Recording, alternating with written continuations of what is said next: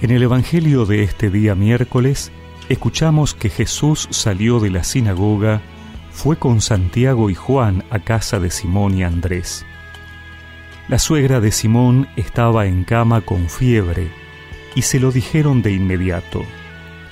Él se acercó, la tomó de la mano y la hizo levantar. Entonces ella no tuvo más fiebre y se puso a servirlos. Al atardecer, después de ponerse el sol, le llevaron a todos los enfermos y endemoniados, y la ciudad entera se reunió delante de la puerta. Jesús curó a muchos enfermos que sufrían de diversos males, y expulsó a muchos demonios, pero a estos no los dejaba hablar porque sabían quién era Él.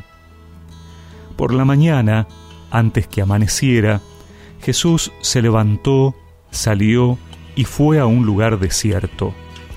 Allí estuvo orando. Simón salió a buscarlo con sus compañeros y cuando lo encontraron le dijeron, Todos te andan buscando. Él les respondió, Vayamos a otra parte, a predicar también a las poblaciones vecinas, porque para eso he salido y fue predicando en las sinagogas de toda la Galilea y expulsando demonios.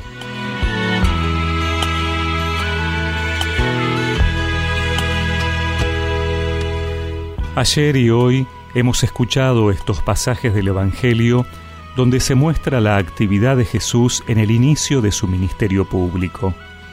Predica, sana enfermos, expulsa demonios. Pero a estos que lo reconocen no los deja hablar. Es que ellos, desde su realidad espiritual, saben quién es Él. Saben que Jesús es el Hijo de Dios, el Mesías. Pero esta identidad más profunda, a sus discípulos Jesús la quiere ir revelando paulatinamente.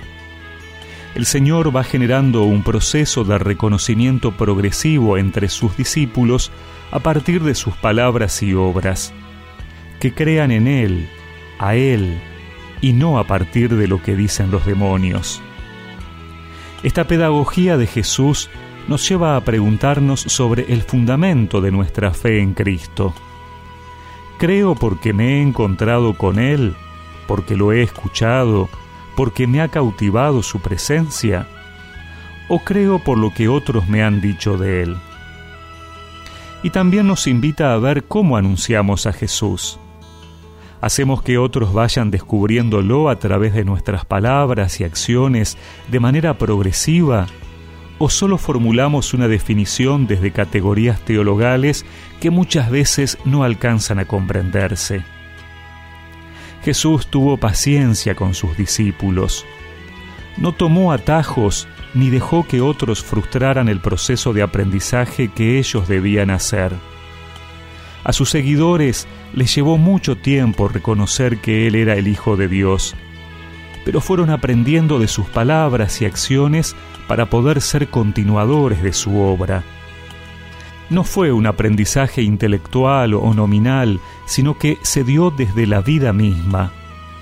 Ojalá que también nosotros podamos aprender de Cristo Maestro a ser maestros de la fe con nuestra vida, aunque el proceso sea más largo, aunque eso lleve más tiempo. Jesús al contemplar en tu vida el modo que tú tienes de tratar a los demás, me dejo interpelar por tu ternura tu forma de amar nos mueve a amar. Tu trato es como el agua cristalina que limpia y acompaña el caminar. Jesús, enséñame tu modo de hacer sentir al otro más humano, que tus pasos sean mis pasos, mi modo de proceder. y recemos juntos esta oración. Señor, enséñame a vivir como tú para que mis gestos y palabras lleven a otros a descubrirte y aceptarte en sus vidas. Amén.